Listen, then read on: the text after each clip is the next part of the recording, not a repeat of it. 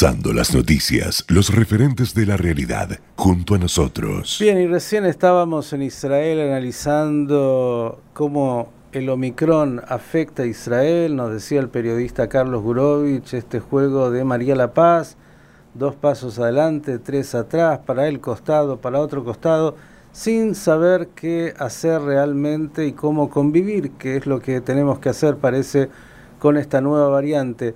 Claro, nos fuimos a miles de kilómetros y vamos a ir un poquito más cerca porque seguramente nos va a decir mucho saber qué está pasando en Brasil, nuestro enorme continente que es nuestro vecino. Y para eso tiene la gentileza, como tantas veces, de estar con nosotros la periodista Eleonora Grossman. Eleonora, ¿cómo estás? Miguel Stoyerman te saluda. Hola, ¿cómo estás Miguel? ¿Todo bien? Bien, gracias por estar con nosotros y en este cierre de año. Un 2021 que termina donde, claro, la noticia sigue siendo la pandemia, ¿no? Sí, va a seguir siendo, me parece, también el año próximo, ¿no? Es lo que... Por desgracia. Sí, es lo que incluso los científicos dicen que una pandemia dura tres años. Estamos ansiosos en estas épocas, pero parecería que el 2022 será el año en el cual ojalá transitemos una salida y, tengamos también los fármacos que, que colaboren. Eh, Eleonora, es verdad, Brasil, como decía, es un continente y, y, en ese continente hay muchas diferencias entre un lugar y otro. Uno, una realidad es Sao Paulo, otra realidad es el noreste.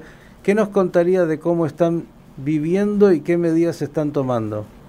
Bueno, mira, primero tengo que contarte algo que es bastante terrible y que es el hecho de que hubo un hackeo al Ministerio de Salud y hace 15 días y desde entonces hasta ahora todavía no se han podido superar los problemas derivados de este hackeo en cuanto a la contabilidad, por decirlo de alguna manera, de la pandemia, ¿no? Esto dificulta mucho un análisis del escenario actual eh, de la pandemia, ya que los datos disponibles no son confiables, ¿no? O sea, hay una, una disminución, si se quiere, de los datos eh, debido a esto que te estoy contando. Pero bueno, lo que hay hoy por hoy en Brasil es lo siguiente, que hay menos de 96 eh, fallecimientos diarios desde el año pasado, desde abril del año pasado o antes, en marzo del año pasado, eh, no se detectaba una, una cifra tan pequeña, digamos, por decirlo de alguna manera, aunque, bueno, un centenar de muertos es un centenar de muertos, aquí en cualquier lado del mundo, ¿no? Pero bueno, y, el total de fallecidos asciende en este momento a 618 mil, lo cual te indica que verdaderamente ha sido muy poco eh, lo que ha eh, costado, entre comillas, la pandemia este, en estos últimos meses, ¿no? Y 22 millones de contagiados. Ahora, el tema del saqueo es un tema bastante importante, porque porque hay seis estados de los 27 de, los estados provinciales de Brasil que no tienen acceso todavía, que no pueden volcar sus datos en el sistema del Ministerio de Salud, el Ministerio Federal, ¿no? que está en Brasilia. Y entre estos estados se encuentran nada menos que Minas Gerais y Río Grande del Sur, que son dos estados muy grandes, además de este, Distrito Federal, que es Brasilia, ¿no? Esto hace que el caso sea, el caso inclusive del Omicron, esté subnotificado, ¿sí? En la, el, respecto del Omicron, más precisamente, te diría que en esta variante se detectó de una manera singular en Río de Janeiro, al punto que eh, este domingo, o sea, ayer, hubo 31 casos, ¿sí? De los cuales, esto en la ciudad de Río de Janeiro, ¿no? Mientras que en todo el estado de Río de Janeiro subió a 46. Y cuando hablo del estado de Río de Janeiro, estoy hablando de la ciudad de Río de Janeiro, de Angra do Rey y de Cabo Frío, que son lugares eh, turísticos, ¿no? de, de, Brasil. Por eso es importante tener esto en cuenta, ¿eh? Ahora, lo notable también del caso es que, según informa la Secretaría de Salud del municipio de Río de Janeiro, o sea, de la capital, Carioca, ¿no? eh, todos tienen síntomas leves. También es bastante notorio esto, ¿no? Bueno, esto lo que da hasta ahora que te estoy comentando. Hay otros temas también en curso que son bastante complicados y el más complicado respecto al tema del COVID tiene que ver con el atraso en la vacunación de los niños.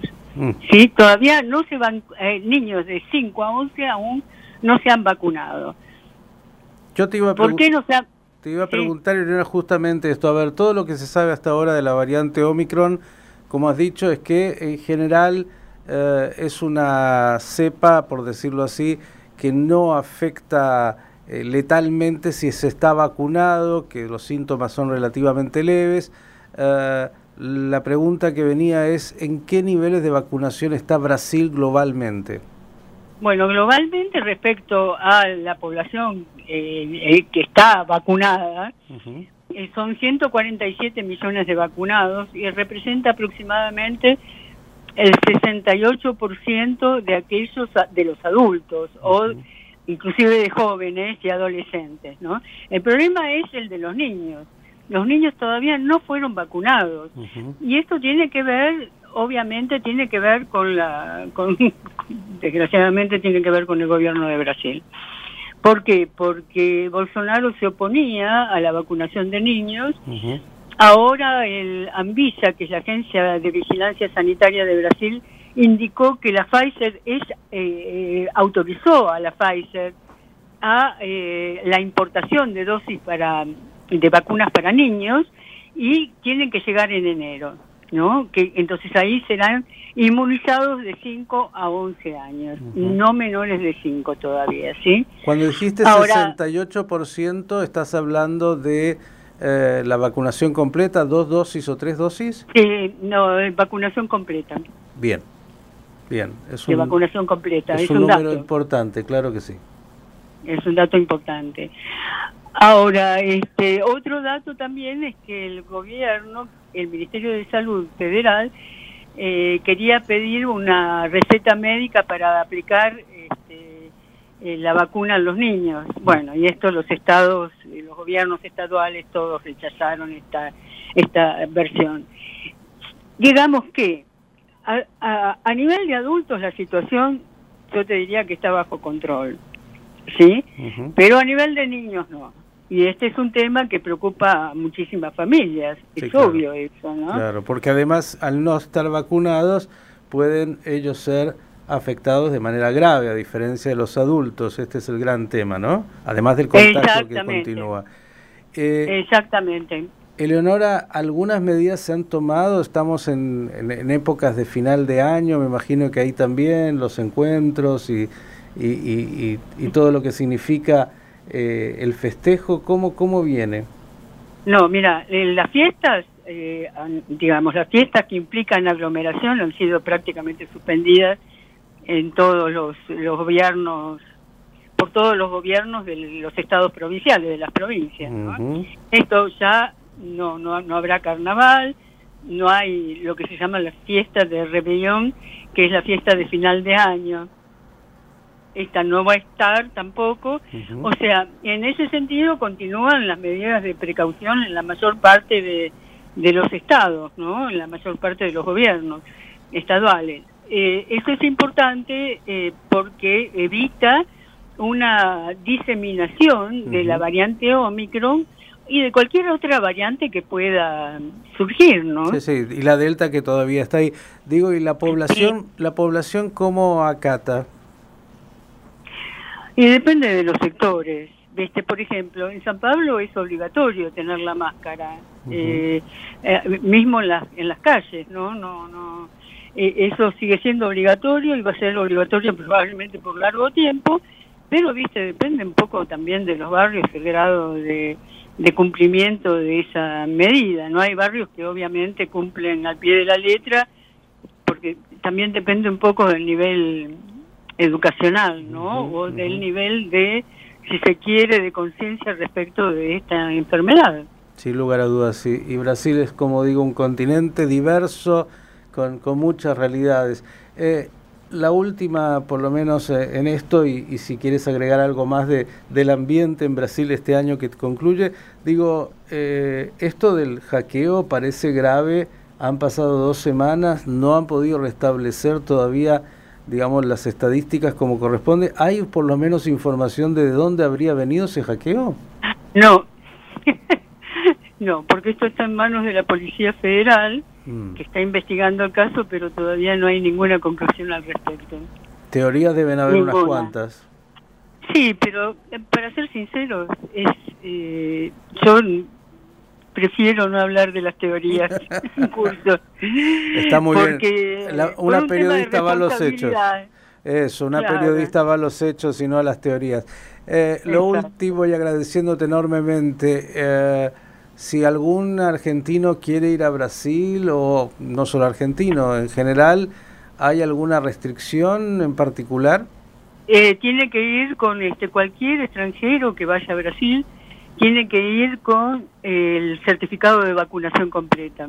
Bien, certificado de vacunación completo. Eh, eh, es una especie de pasaporte sanitario. Ahora, puede tener suerte. ¿Qué quiero decir con esto? Si son muchos los que están en el aeropuerto o están llegando en bandadas, mm. la suerte sería que no le toque en suerte tener que mostrar el certificado, pero yo no correría ese riesgo. Bien, eso le pasó a la selección argentina y terminó suspendido el partido, quería Leonora. Bueno, pero hace mucho y además, y además yo no sé, ahí hubo una mano rara, porque en esa época no se pedía, no se pedía el, certificado de vacunación completo, ni mucho menos. Usted como periodista lo sabe bien, una mano rara, no vamos a hablar y podríamos hacer un chiste un poco feliz respecto de, de una mano, pero le voy a agregar nada más para cerrar y deseándote obviamente el mejor de los 2022 más allá de la pandemia eh, ¿Alguna noticia en particular, más allá del hackeo, que esté dando vuelta en este cierre de año en Brasil? Sí, mira, hay terribles inundaciones en el estado de Bahía. De, o sea, cuya capital es Salvador de Bahía, y hay, eh, al punto, no, realmente no se ha visto nunca una cosa como esa, no desde que yo estoy, al menos, hace veintipico de años, ¿no? Mm. Más de un cuarto de siglo. Uy, ¿cuánto? Bueno, este, pero es una situación muy muy compleja porque realmente está afectando a mucha gente, ¿no? Hay 47 ciudades que están muy, pero muy complicadas, ¿viste? Mm. Por causa de las inundaciones hay inundación, una cosa rarísima, ¿no? Bien, y... Cosa muy, muy rara. Pero vos ves la foto si te asombra esto, ¿no? Ves la foto si no lo podés creer. Sin duda, el, el, clima y la naturaleza que, que, ah, no, que no dan tregua. La, la última hora sí, ya y me imagino venía el clima electoral, porque ustedes tienen elecciones presidenciales en, en agosto, ¿no? Exactamente, no, en octubre. En octubre, en octubre del... En octubre, sí. ¿Cómo viene eso? Mira, este, eh, bueno, vos eh, más o menos si venís siguiendo el tema, sabés que el expresidente Lula eh, tiene como aliado fundamental, que iría como su vicepresidente, un gobernador de San Pablo, Geraldo Alckmin, muy conocido porque fue dos veces gobernador del estado de San Pablo, que viene además del Partido Socialdemócrata de Brasil, del PSDB. Bueno, es la primera vez que se hay una alianza de este tipo en muchas, en décadas, ¿no? Eh, la última de la que se tiene recuerdo fue cuando Lula apoyó al, al expresidente Fernando Enrique Cardoso para como que en ese momento se presentaba como candidato a gobernador del estado de San Pablo. Desde entonces fueron siempre adversarios y adversarios serios. Hay que señalar que el partido, el PSDB es un partido que está dividido, en ese sentido, que va con un candidato que es el gobernador del estado de San Pablo, va como candidato presidencial, pero no despega, realmente no despega, no despega, tiene 6%, mientras que Lula con Almi ya están en, en, en 45, 46 y hasta quienes dicen, encuestas que dicen más todavía. Esto es un tema. Lo que se va perfilando es que más claramente también es que lo más probable es que la, contienda sea entre el presidente actual, Jair Bolsonaro, y el expresidente Lula. Esto es lo que diría que yo que se está confirmando de alguna manera, ¿no?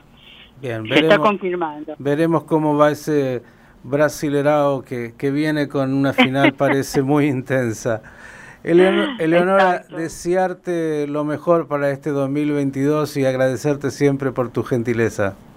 Y lo mismo para ustedes. Y un gran abrazo. Por ¿eh? favor, Eleonora Grossman desde Brasil, un panorama de noticias que va más allá de la pandemia y que tiene también lo político y lo climático y todo lo que tiene ese enorme país tan querido como es Brasil.